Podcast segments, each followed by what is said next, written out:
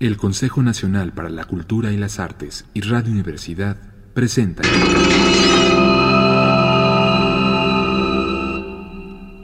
La llave del tiempo.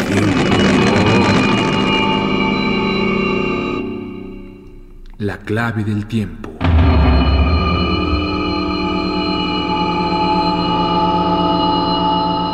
La nave del tiempo.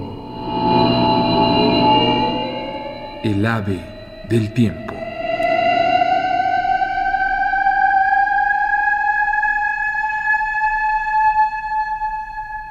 Paz en Aquisgrán de Angelina Muñiz Huberman.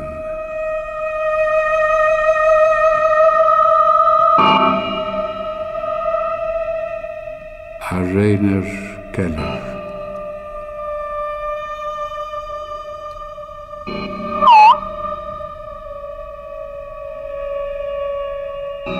La carretera de Colonia Aquisgrán se bordea de campos en orden de cultivo, de verdes altos y matizados, de una luminosidad cerúlea y espesa de nubes albas. El automóvil avanza rítmicamente. Las palabras de los viajeros puntean en equilibrio el paisaje, fluyen para explicarlo o se suspenden para contemplarlo.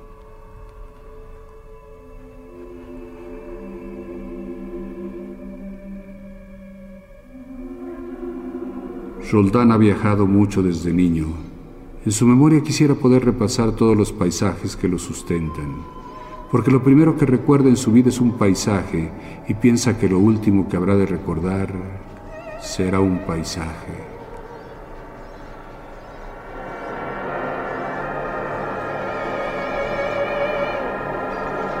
Solo los paisajes han traído calma a su infancia destruida entre incendios, ruinas, escombros, el silbar agudo y gradualmente cercano, temible de la bomba a punto de estallar, la pérdida de la pequeña casa en llamas y del padre hecho soldado que nunca habría de regresar, muerto en no se sabe qué tierra de batalla. Y si no hubiera muerto...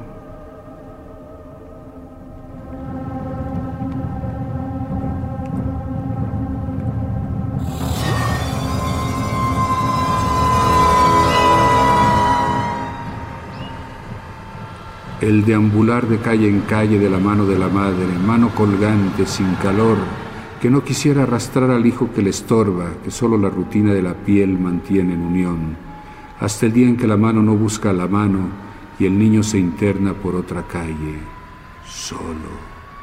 Nueva pérdida y nueva duda. Hoy, después de tantos años, vivirá alguno de sus padres.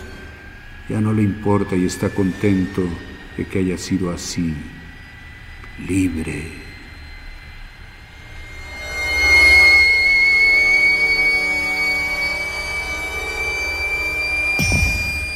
Al quedarse solo lo primero que pensó fue en cambiarse el nombre, para que nadie lo reconociera, y en tierras carolingias lo mejor era llamarse Rondán. Hoy ya se había acostumbrado a su nombre, ni siquiera recordaba el anterior, por eso se dirigía a Quisgrán, en busca del trono de su rey.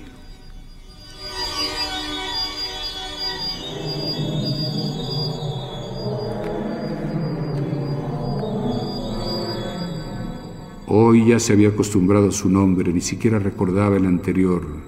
Por eso se dirigía a Quisgrán en busca del trono de su rey. Hoy son las carreteras y los pasos a desnivel, el orden de los automóviles en cada carril, pero antes tuvieron que caer muchas bombas para partir de cero y borrar el crimen y ofrecer el sacrificio como redención. Roldán se esfuerza por comparar estos campos cuadriculados de cosechas con los montones de tierra reventada, las ramas calcinadas, el obús a flor, la huella aplastada del tanque, los cadáveres en la superficie, la sangre en lo hondo hoy tan tranquilo que el pájaro roza la hoja y el viento tiembla al sol.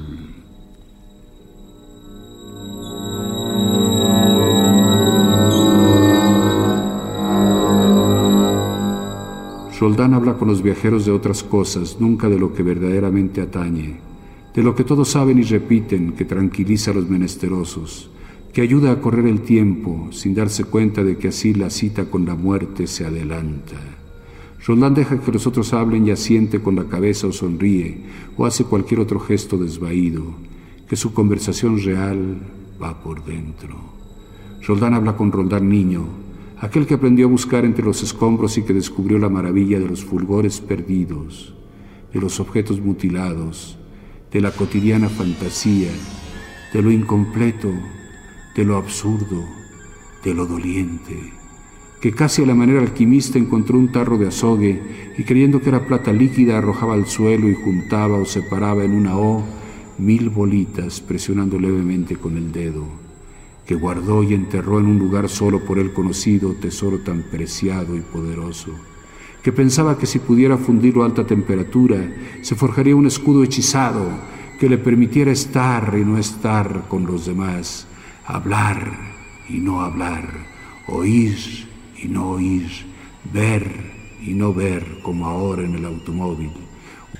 Un escudo no muy grande que cubriera únicamente su corazón, y tal vez no todo el corazón, solo la punta, donde más fuerte palpita.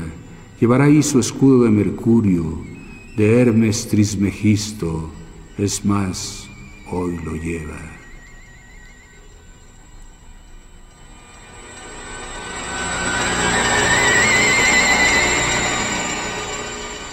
Así que Roldán había encontrado su escudo y casi estaba armado caballero.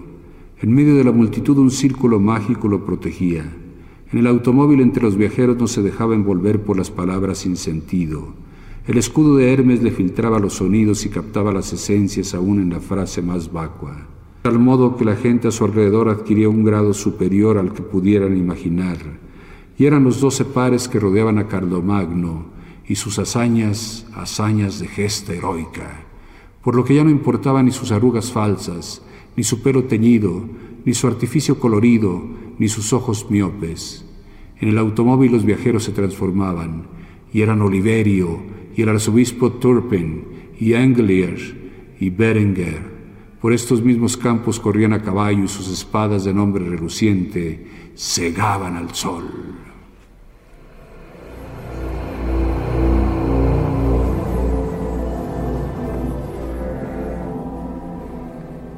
Porque Roldán prefería estos recuerdos a los recuerdos de su infancia, infancia rota, no infancia, que luego cuando terminó la guerra siguió resquebrajándose hasta el punto en que el espejo no fue ya espejo y que la partícula fragmentada no podía soportar nueva ruptura. No fue tanto lo que le pasó, sino lo que vio, lo que tuvo que aceptar, lo que tuvo que callar y escupir en el suelo, porque él era intocable como Roldán el de las gestas antiguas no sangraba y solo parecía hecho del azul de las venas.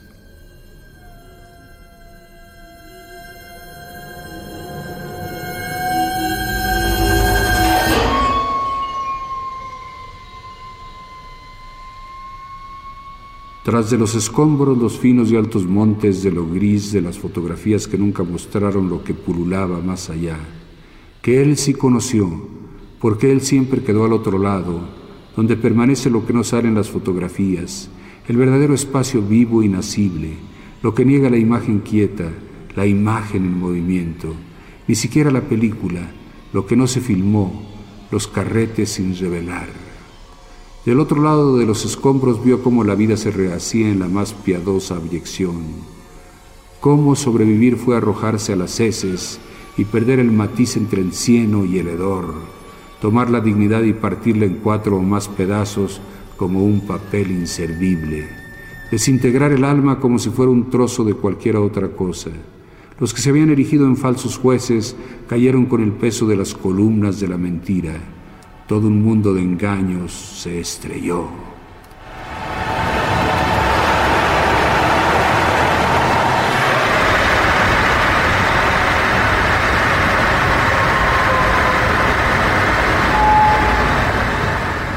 Solo quedaron los niños y los niños fueron deliberadamente prostituidos.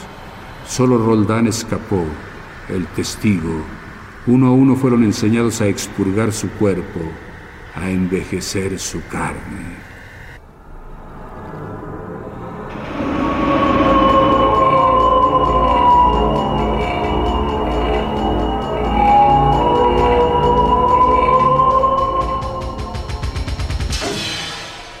Roldán mira por la ventanilla del automóvil, cristal, que verdes las hojas y las ramas.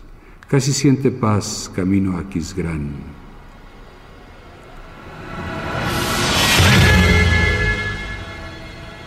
Hoy existe en él esa tranquilidad de un automóvil rodando a velocidad regular y muellemente, de un automóvil no conducido por él, de cuyo mecanismo no tiene que preocuparse, que le permite alternar el paisaje como en cámara rápida, cuyos asientos son cómodos y que lo envuelve en concha protectora que tiene pequeños rincones de intimidad, que casi reproduce su casa, que lo aísla del frío y del viento y de la lluvia, o que en el calor le proporciona aire fresco al bajar la ventanilla, que puede cargarlo con alimentos y con ropa, con libros y papeles. Tranquilo automóvil que se desliza a velocidad constante. Los signos en alto ubican en la tierra. Cada lugar tiene su nombre y la indicación de su salida, azul y blanco como el cielo cada lugar tiene su historia y su nombre es un recuerdo etimológico. La salida marcada sirve para encontrarlo. Por la carretera, Roldán se vive.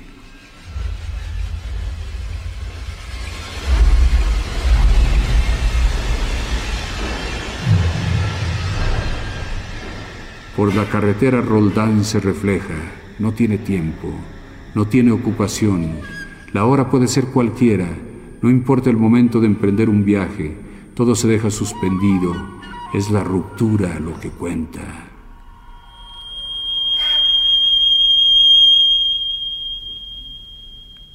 Como los vasallos que se habían comprometido a seguir a Carlomagno el día que él así lo demandara. Roldán el primero, los campos a caballo, las rocas y los montes de fuego, no pensar durante el camino de Roncesvalles, solo cuando la traición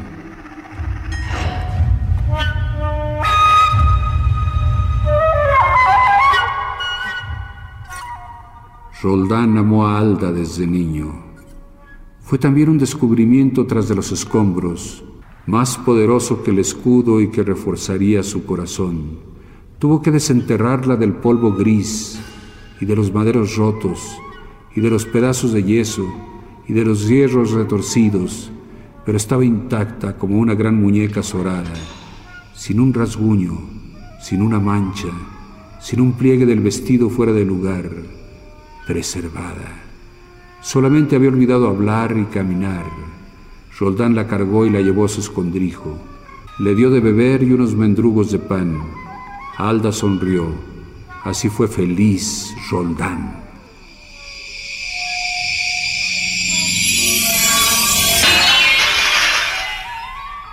Roldán vestía y desvestía a Alda, la bañaba, la secaba, la ponía al sol, le doblaba las piernas para sentarla o se las estiraba para acostarla, le acomodaba los brazos y la tapaba para dormir. Ella cerraba los ojos para no abrirlos hasta el día siguiente. No padecía de insomnio como Roldán que daba vueltas y vueltas en el colchón tirado en el suelo. Y Roldán enloqueció por Alda su piel suave y deslizante de porcelana que se dejaba acariciar. Enloqueció.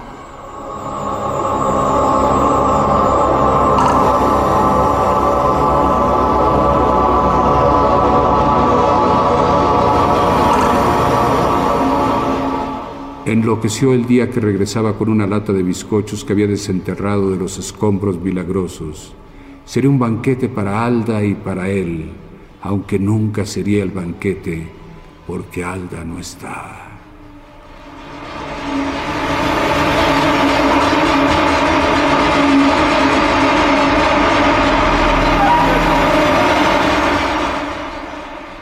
La salida de Aquisgrán está marcada en los signos en alto, azul y blanco como el cielo, antigua ciudad.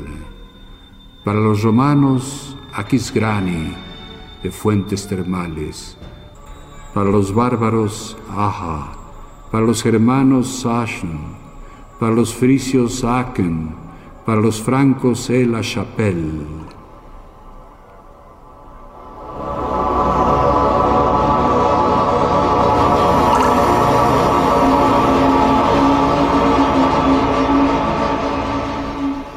Los viajeros dejan el automóvil frente a la catedral. Una tienda de antigüedades podría tener cosas interesantes, no tanto como las de los escombros, pero a través de los cristales Roldán no ve nada. Baja los escalones que conducen a las imponentes puertas de bronce tallado con dos cabezas de león. Roldán se acerca al lugar sagrado de su emperador. Mármoles romanos, figuras en arabesco, mosaicos y oro, vitrales azul y rojos, busca con ansia la escalera que conduce al trono de Carlomagno.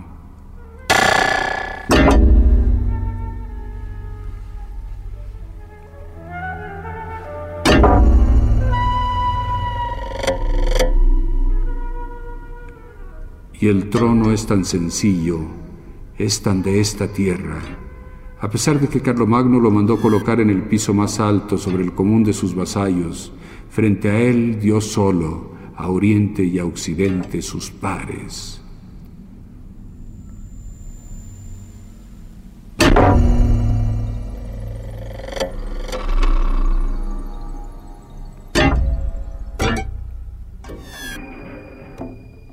Cuando Carlomagno llamó a Roldán, Roldán no dudó. Iría a Roncesvalles a encontrar la muerte. Tocaría el cuerno cuando ya era tarde Resonaría en el bosque y el eco avisaría a Carlomagno que su retaguardia había sido atacada. El traidor aún insistiría en que no se oía nada y alejaba a Carlomagno del lugar.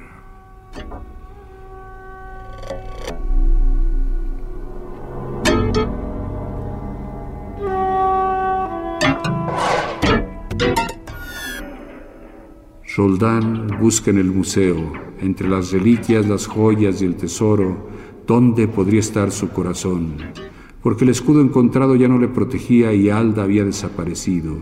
Según la leyenda, Cardomagno, cuando encontró a sus doce pares muertos, sacó sus corazones para llevárselos a Aquisgrán. Roldán no encuentra el suyo.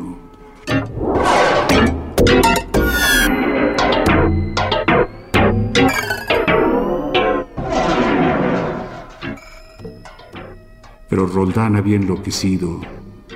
Cuando no encontró a Alda, cuando la encontró, arrojada otra vez entre los escombros, rota, manchada, su vestido desgarrado, violada una y cien veces, sin vida.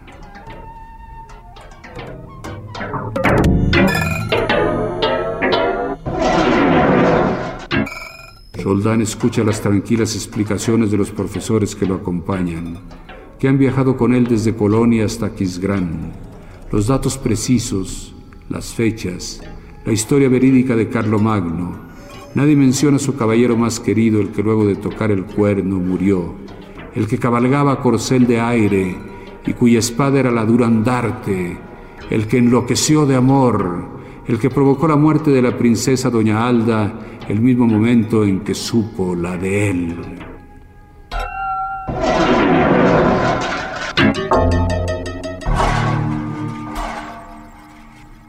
Roldán ha llegado a Quisgrán para encontrar la paz, su paz escondida, no la de los demás, sino la que se adquiere después de una guerra devastadora, después de romper una por una las estructuras internas, de haber negado el origen, trastornado la cordura, revuelto entre los escombros el amor fragmentado y la paz reconstruida.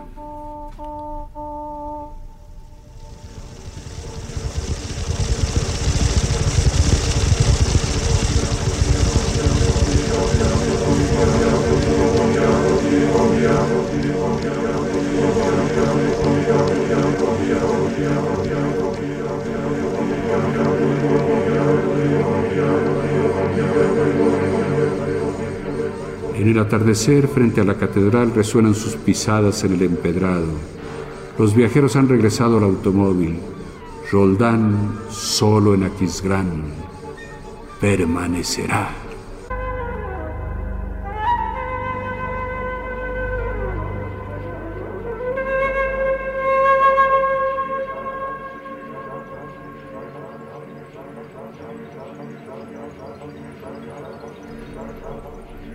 piramidal, funesta sombra.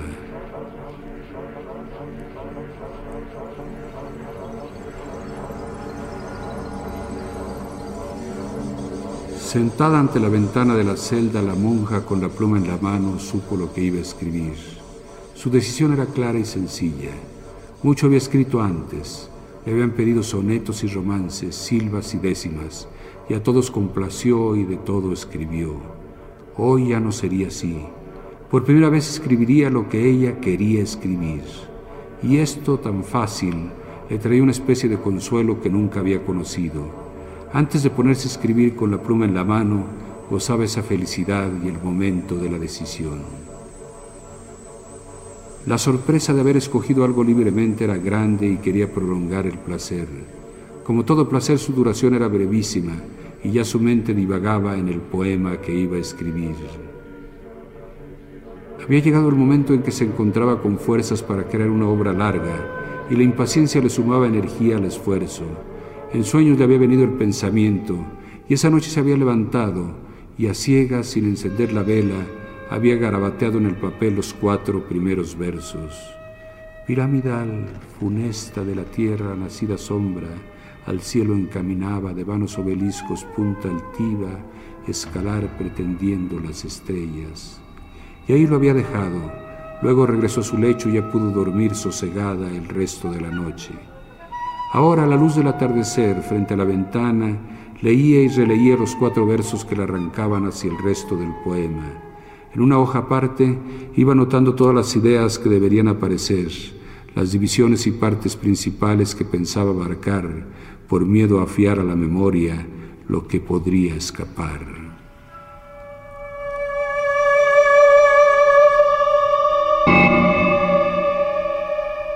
Su preocupación primera era exponer la teoría del conocimiento.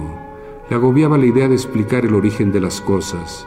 Pretendía incluir las leyes físicas, biológicas y astronómicas. Le maravillaban la medicina y las matemáticas. Tiene un lugar especial para la filosofía. En lo único que tuvo que ceder fue al afirmar que era la teología la reina del saber. Ella anotaba las ciencias y abajo iba caracterizándolas y definiéndolas. En otras hojas al lado iba escribiendo los mitos que pensaba utilizar.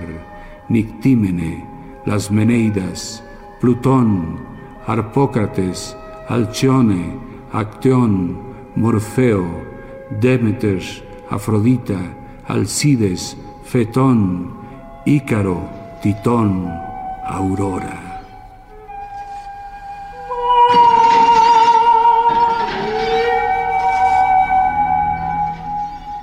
Pensaba que el poema tendría el desarrollo de un sueño, sucedería en la noche y acabaría al amanecer, como una muerte invertida cuyo fin sería el nacer.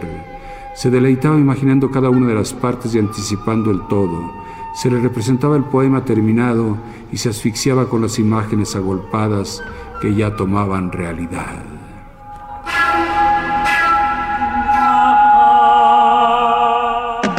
De la noche escogió sus recuerdos de temores e insomnios, cuando se le amenazaba con infames turbas de nocturnas aves oscuras y graves.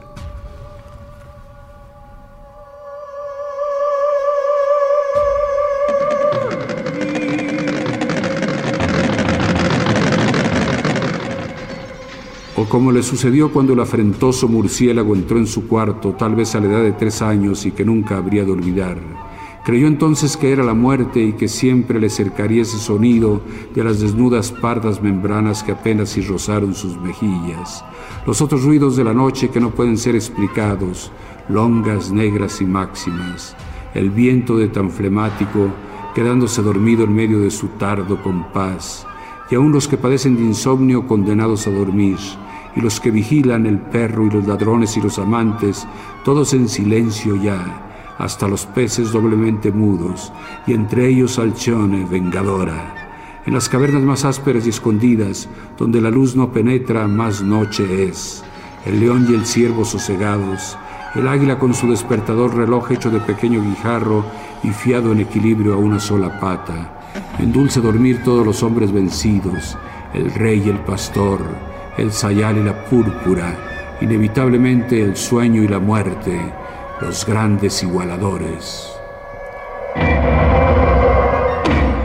Y luego otro terror de la monja que venía también de la infancia, dormir y no despertar ya más, morir, El cuerpo cadáver con alma en riesgo de perderla. El cuerpo ya no vigilante puede dejar escapar el alma. El alma con su ansia de volar, de disolverse por los espacios, de elevarse más y más, aprisionada de día, huye de noche y es libre hermana de la fantasía.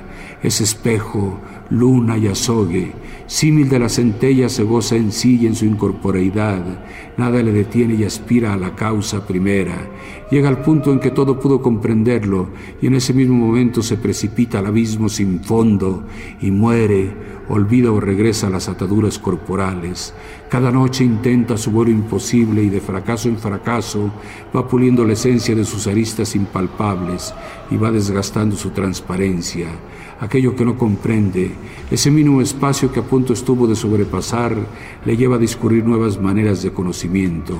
Después, vuelta a empezar, ciclo de la perfecta rotación. Si no se alcanza el supremo saber, si es inaccesible el pico más alto de la más alta montaña, si el precipicio no se puede cruzar, no todo es perdido, siempre queda el despertar, la nueva luz de cada día y la promesa de otra noche dada al soñar.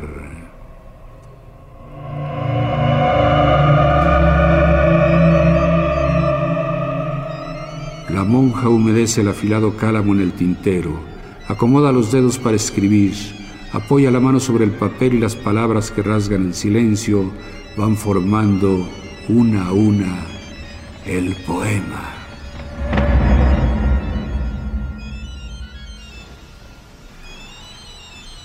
El Consejo Nacional para la Cultura y las Artes y Radio Universidad presentaron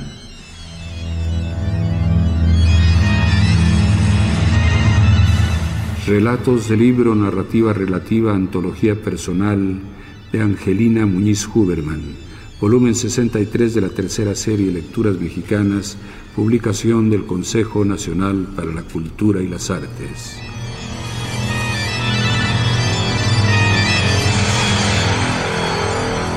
La llave del tiempo. La clave del tiempo. La nave del tiempo. El ave del tiempo. Narración, producción y dirección, Juan López Moctezuma. Realización técnica, Carlos Montaño. Locutor, Homero Bazán Longi.